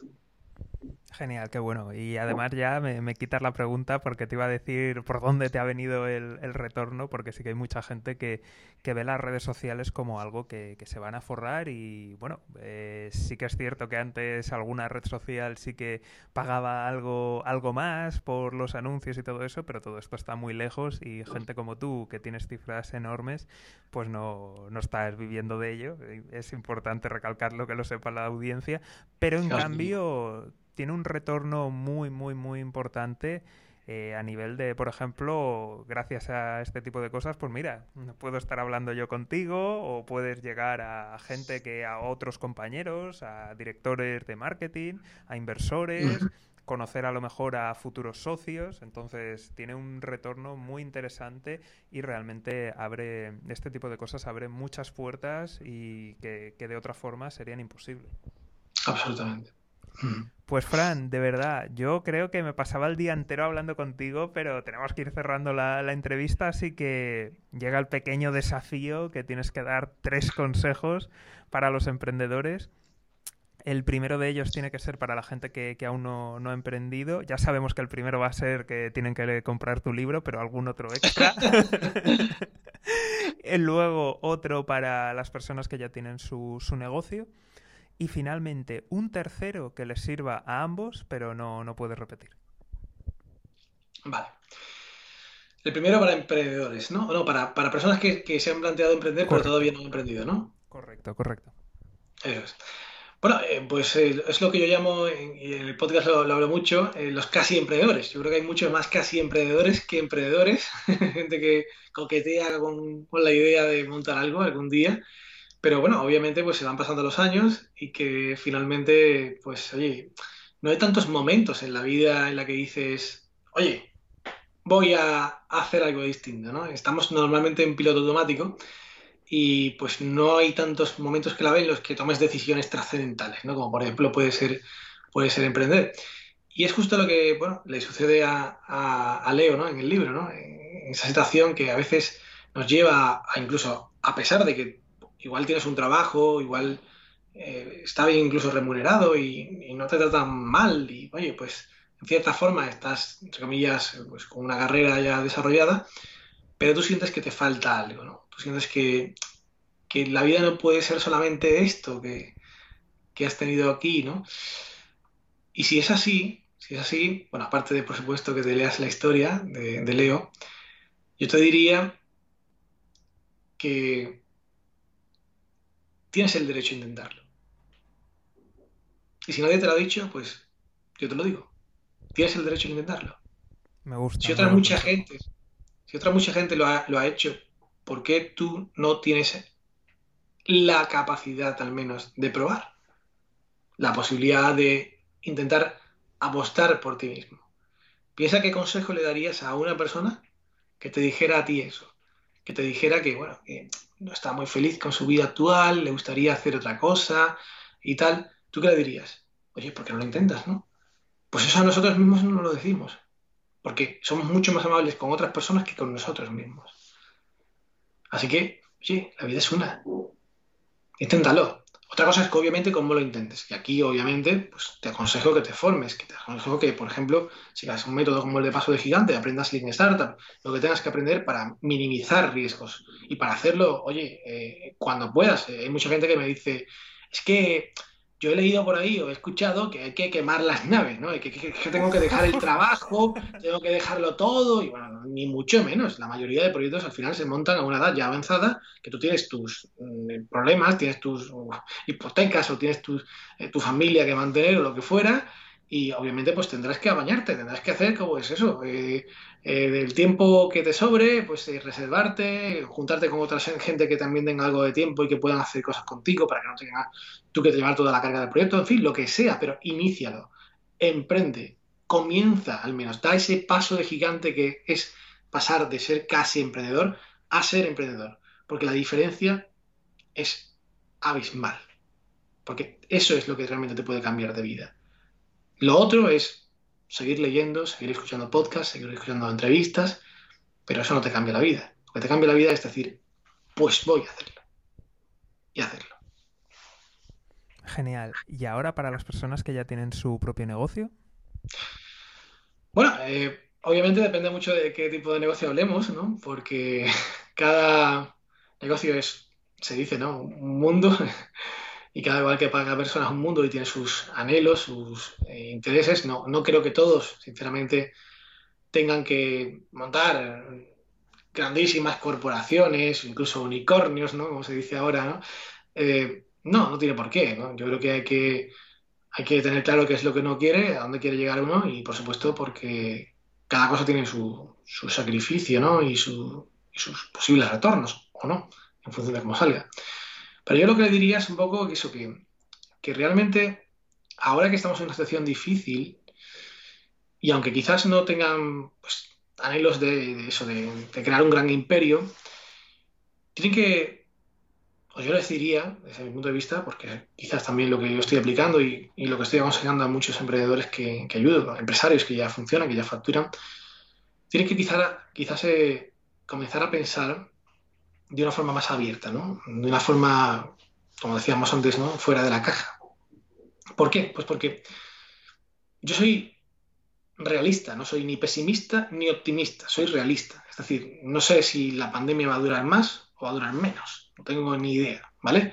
Cuando llegue, pues veremos, ¿no? Y cuando pasen los meses, pues veremos si habrá vacunas, si habrá tratamientos, si habrá pues lo que sea que haya, o si no, o si pasará otro año y seguiremos igual en el otoño que viene. No lo sé, la verdad. No voy a descontarlo. Lo que voy a hacer es ya ponerme manos a la obra para lo que venga. Tanto si es bueno como si es malo. Por tanto, si vosotros veis que tenéis un negocio ahora mismo, por ejemplo, en un sector muy tocado como el turismo, como la restauración, como lo que sea, pues oye, igual es el momento de pensar en alternativas. Igual es el momento de empezar en diversificar, en innovar, incluso dentro de vuestra área de negocio o en otra distinta, en lo que sea. Pero quedarnos de brazos cruzados a ver si resulta que el tiempo mejora, pues igual no mejora, igual sigue nevando un mes tras otro mes tras otro mes. Así que ese sería mi consejo. En la situación que estamos, sinceramente, es más importante que nunca innovar. E igual esto es algo que no habéis hecho nunca, ¿vale? No habéis hecho nunca de, esta manera. Y de hecho suena como que, bueno, pero yo cómo voy a innovar si yo tengo, pues, el negocio que tengo, ¿no? De toda la vida. Pues oye, igual que cualquier otro. Si puede innovar alguien que está empezando de cero, absolutamente no tiene ni conocimiento, ni contactos, ni red, ni nada, tú que tienes ya incluso clientes, contactos y todo, claro que puedes innovar. Lo tienes que aprender a cómo innovar. Bueno, pues por eso están pues Paso de Gigante y otros muchos libros más, ¿no? Con métodos para, para poder hacerlo. Y hay muchos talleres, cursos, eh, muchísimos mentores, ¿no? Así que, pues, oye, métete, en este mundo, aprende y podrás hacer, desde luego, cosas que ni te imaginabas que podrías hacer. Porque, desde luego, allí han llegado a impulsarme emprendedores que creían que ya pues, lo habían visto todo, que ya su negocio pues, tiraba de 100 años y en una sesión de estas prácticas que decía antes han salido con la cabeza explotada, ¿no? Es decir, Dios mío, lo que me estoy perdiendo de negocio o lo que podría hacer simplemente ajustando esto cambiando esto a otro. Y eso, hasta que no te pones, hasta que no te pones en ese ejercicio de creatividad libre, matada a lo que haces, no surgen esas ideas. Así que esa es mi, recomendación, diversificar innovando. ¿Y el tercer consejo? El tercero era que... Que, tiene que servir para, ambos y tiene que ser distinto al anterior. Vale. Pues yo te diría que, un poco asociado a la línea que llevaba en la anterior respuesta, yo, diría que hay que saber qué camino tomamos, ¿vale? Es decir, realmente creo que a menudo somos inconscientes, ¿no? Por decirlo de una manera, en cuanto a, los caminos que, cogemos, ¿no? Es decir, igual que cuando eres pequeño, ¿no? Y te dicen que el camino establecido es eh, hacer el cole, después instituto, después universidad y tal, y te trabajas en una empresa y bueno, ya pues te, casas, tienes niños, bueno, esta vida ahí, ok, pues tú lo aceptas como que eso es el, camino normal para muchas personas. Llega un momento en que te das cuenta que no, que oye, que tú puedes elegir, que tú puedes eh, decidir por ti mismo y tú puedes ver que camino ese te gusta, igual el camino ese no te gusta en absoluto, o el camino que llevas en tu carrera profesional o en, o en la vida personal, lo que fuera. Pero obviamente pues eh, tenemos que elegir conscientemente, ¿vale? Tenemos que saber dónde va, a llegar eh, cierto tipo de, decisiones, ¿no? Yo, por ejemplo, sinceramente, he tenido muy claro siempre que todo lo que yo construyera no iba a ser algo que me iba a quitar vida, sino que me iba a dar vida. Es decir, hay gente, yo conozco bastantes casos, por, desgracia, ¿no? que han hipotecado sus vidas a, a un proyecto que puede ser un proyecto propio o puede ser un proyecto de otro, ¿vale? Porque hay gente que trabaja más horas trabajando para otro que, si estuviera trabajando para, ellos mismos, ¿no? Después, porque por lo que sea, al final saltan a emprender, ¿no? Así que, pues bueno, este es un tema, ¿no? Es una decisión personal. Oye, tú tienes que decidir si al final, pues, eh, tú quieres poner ciertas cosas por encima de otras, eh, qué consecuencias puede traer para tu vida, ¿no? pues yo he visto mucha gente después en pozos, ¿no? incluso emocionales, ¿no? por, por haber malgastado, ¿no? en cierta forma, ciertos años de su vida.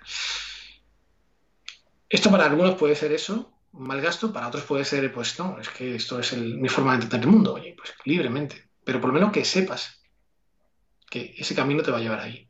Tanto si estás emprendiendo de cero, si no lo has hecho nunca, como si estás pues ya pues con una empresa y lo que haces es seguir por el camino que estás, ¿no? Yo jamás, sinceramente jamás me vanagloriaré, es decir, presumiré de que soy el tío más agobiado del mundo, de que hasta la una de la noche para mí es como si fuera mediodía, que me levanto más temprano que nadie para aprovechar toda la luz, la iluminación y tal. Bueno, ya, pero eso a qué coste a coste de tu mujer, tus hijos, ¿de qué? Esa parte no se cuenta, ¿no? Porque yo creo que el éxito a veces está mal entendido. Sinceramente creo que tenemos que igual que revisarnos ciertas mentalidades en, nuestro país, tenemos que revisar también ciertos criterios de qué es una cosa exitosa o no, Y esto hila con el principio de, la conversación de hoy contigo, ¿no?